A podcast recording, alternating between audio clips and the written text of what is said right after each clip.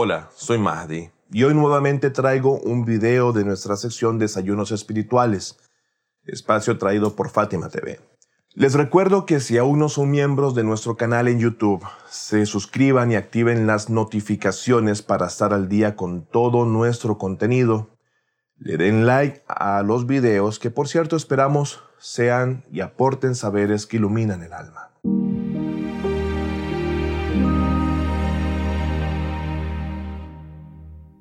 Primero antes de empezar, si no han visto la primera parte de esta serie, den clic acá o en el link de la descripción de este video.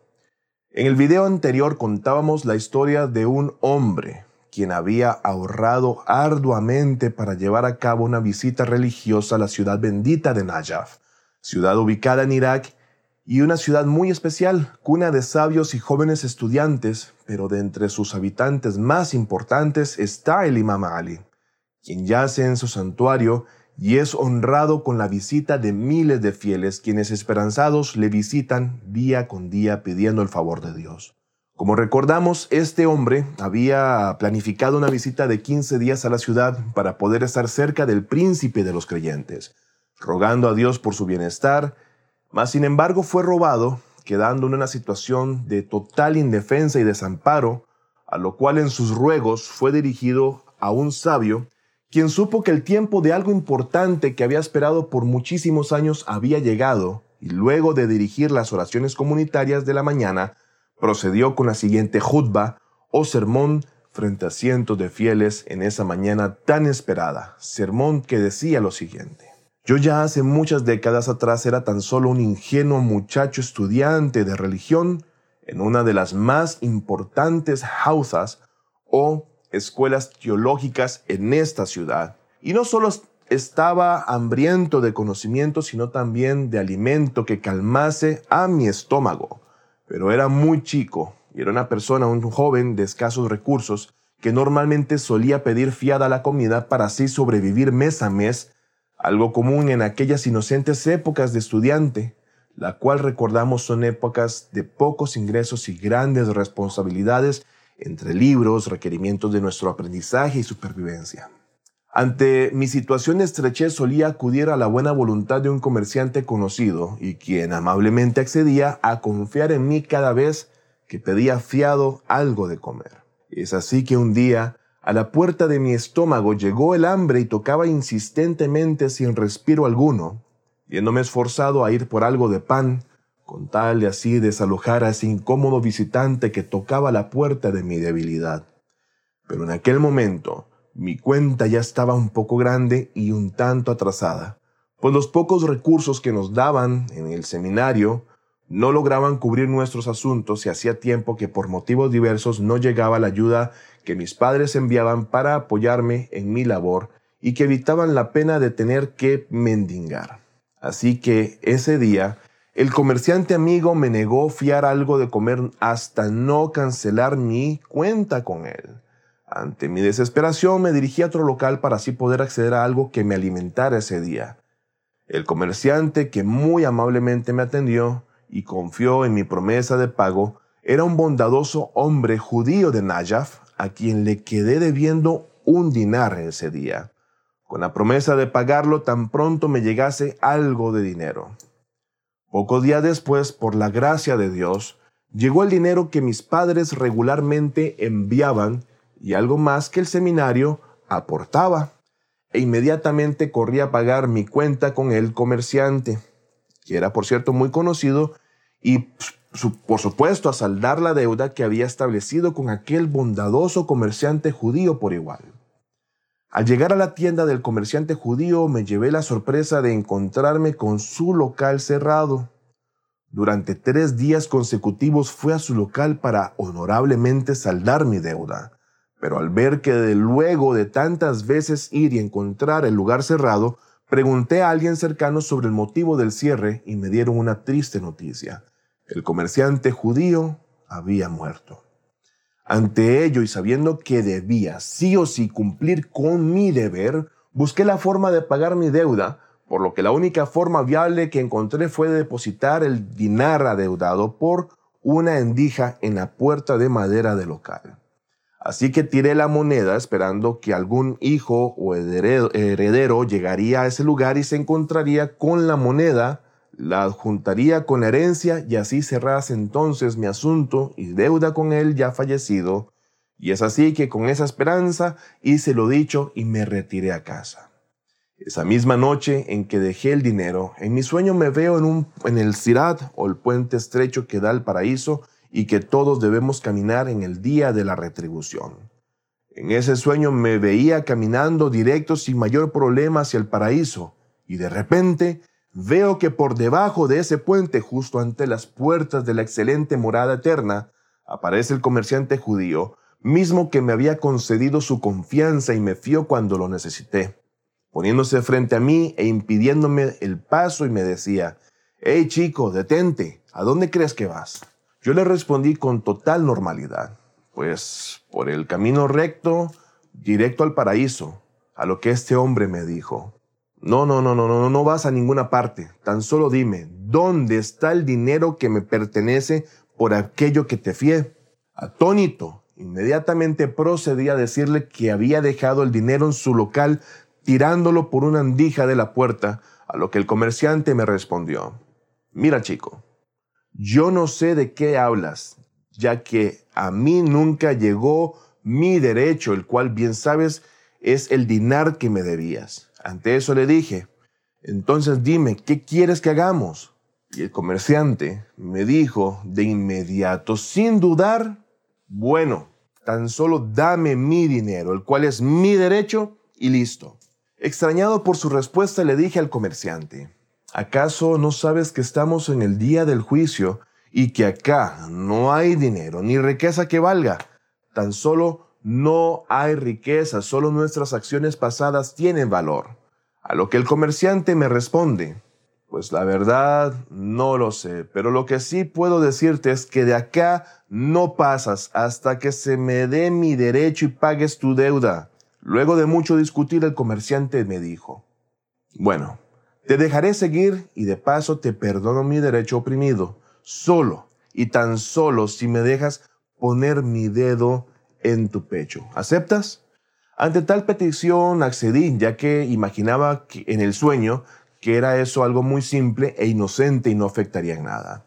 Apenas en el instante cuando el comerciante judío tocó mi pecho en el sueño, grité con tal pavor y dolor que me desesperé y desperté violentamente cargando aún con el dolor en mi piel y no más volví a verme la zona en que me dolía. Noté una herida como de una quemada profunda que sangraba en mi pecho sin merma. En ese instante el sabio, que está contando esa historia frente a toda la gente presente en su sermón, abrió su camisa y continuó diciendo, oh gente, oh ya mía, esto ocurrió hace tan solo 20 años atrás y desde entonces y hasta el día de hoy, la herida sigue sangrando y doliendo. Sean testigos ustedes de eso tan solo por un dinar, un monto insignificante que nunca llegó a su dueño, un derecho que se oprimió sin voluntad, una moneda que posiblemente cayó en el lugar en el que nunca se dejó ver por quienes hubiesen hecho llegar el derecho de ese comerciante judío de la forma como se esperaba, mas nunca ocurrió. Esa acción tan simple era algo que Dios no perdonaba dentro de todas mis acciones hasta que el dueño legítimo de ese derecho perdonase mi deuda o falta para con él, o recibiera finalmente la retribución por su derecho quitado. El perdón de ese comerciante haría que Dios me permitiese alcanzar el paraíso. Y presten atención, gente. Esto, el paraíso, era algo que Dios no me estaba negando, pero mi falta, este pendiente de perdón, era lo único que podía darme la llave para llegar al buen rumbo en la eternidad. Al final el imam Ali sabía que el ladrón estaría entre los que acudirían al rezo en congregación y se ocuparía de devolver el derecho de los demás y volvería sus pasos al bien, con la esperanza del perdón de quien fuese agraviado por su robo. Siguiendo con el tema del perdón y sabiendo lo importante de contar con el perdón ajeno, fuera del perdón de Dios exaltado sea, es que debemos saber que una de las cargas en nuestra vida es el guardar rencor hacia alguien. Cuando no somos capaces de liberarnos, de soltarnos de esos sentimientos, nos hacemos sentir pesados y se nos pone una carga pesada. Cuando se logra perdonar a los demás, el primer beneficiado, eres tú y yo. Y luego a quien estamos perdonando, puesto que seguro haces un favor, una buena obra que perdurará hasta la otra vida a alguien que puede haberse ya arrepentido o actuado por omisión, sin querer, sea amigo o familiar, que sabemos desearías verle con bien, tanto en esta como en la otra vida. Así que con el perdón verás cómo tu carga se desvanece, se diluye y te sientes menos agobiado. Algunas personas viven décadas guardando un profundo rencor a ciertas personas, por cierto, algunas veces simples, malentendidos o incidentes pasajeros de la vida, quedando marcados por el sistema y la sociedad en general. Ahora es cuando puedes liberarte de estas cargas y perdonar a los demás. Estudios científicos han demostrado que cuando una persona perdona a los demás, físicamente se verán alivianados.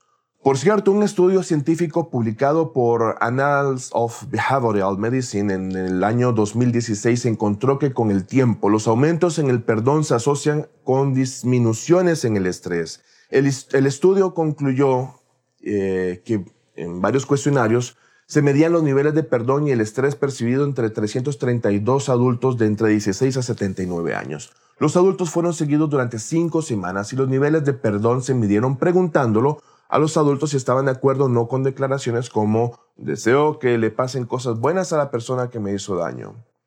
El estudio encontró que en general los aumentos de perdón se asociaron con reducciones en el estrés percibido que a su vez se relacionaron con disminuciones de los síntomas de salud mental. Un estudio separado publicado en el International Journal of Psychology en el año 2015 también sugiere que las personas que practican la oración pueden perdonar más cuanto más oran, siendo que aquellos quienes dijeron una oración breve por quienes les habían generado algún tipo de malestar, mostraron disminuciones estadísticamente significativas en los motivos para tomar represalias contra quienes cometieron ofensas. Justo después de esa oración en comparación con quienes no lo habían hecho. El director del estudio, el doctor Gillian, dice, hay con cualquier daño u ofensa lo que yo llamo una brecha de injusticia. Es una idea de cuánta injusticia se ha cometido y es difícil de perdonar las grandes brechas. Las brechas pequeñas son más fáciles de perdonar. Sin embargo, por ejemplo, cuando los delincuentes admiten la responsabilidad y ofrecen una disculpa, demuestran que entienden cuánto lastimaron al otro, ofrecen restitución, piden perdón y la víctima percibe que todo esto es costoso, lo que reduce la brecha de la injusticia. Y sigue diciendo el doctor, para que nuestros corazones sanen, el perdón es esencial. Comprenden que el perdón es para nosotros, no para ellos. Es desafortunado que alguien nos haya hecho daño, pero aferrarse a los sentimientos negativos hacia esa persona solo nos está lastimando a nosotros mismos. El perdón requiere práctica y no siempre es una decisión de un solo día. Impresionante, ¿no? Claro que sí. No perdonar a los demás físicamente nos agobia, nos enferma, incluso nos mata. El no llevar a cabo el perdón no solamente nos afecta en la salud física, sino también impactará psicológica y emocionalmente. Es por eso que te digo, sé valiente y haz el sacrificio de perdonar a los que te han agraviado en algún momento de tu vida. Pídele a Dios misericordioso y compasivo que libere tu corazón de cualquier resentimiento que puedas tener con alguien y te dé el, poder de perdonar a quienes te han faltado de una u otra manera. Cuando perdones a los demás te sentirás más ligero y Dios exaltado seas, entonces también responderá tu súplica y pedido de perdón, alivianando también tus asuntos para la otra vida, inshallah.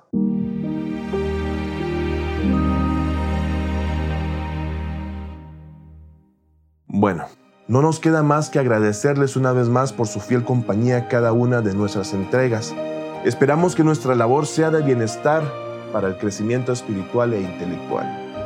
Les invitamos a formar parte de nuestras redes sociales, en especial YouTube, donde de ahora en adelante encontrarán material nuevo y sorprendentemente enriquecedor. Todos ellos saberes que iluminan el alma y que solo Fátima TV trae para lograr la cima del conocimiento y el enriquecimiento del corazón. No olviden suscribirse a nuestro canal, dar activación a las notificaciones para recibir sin falta el contenido y no dejen de darle like a los videos así como de enviarnos sus comentarios. Hasta pronto. Fátima TV. Saberes que iluminan el alma.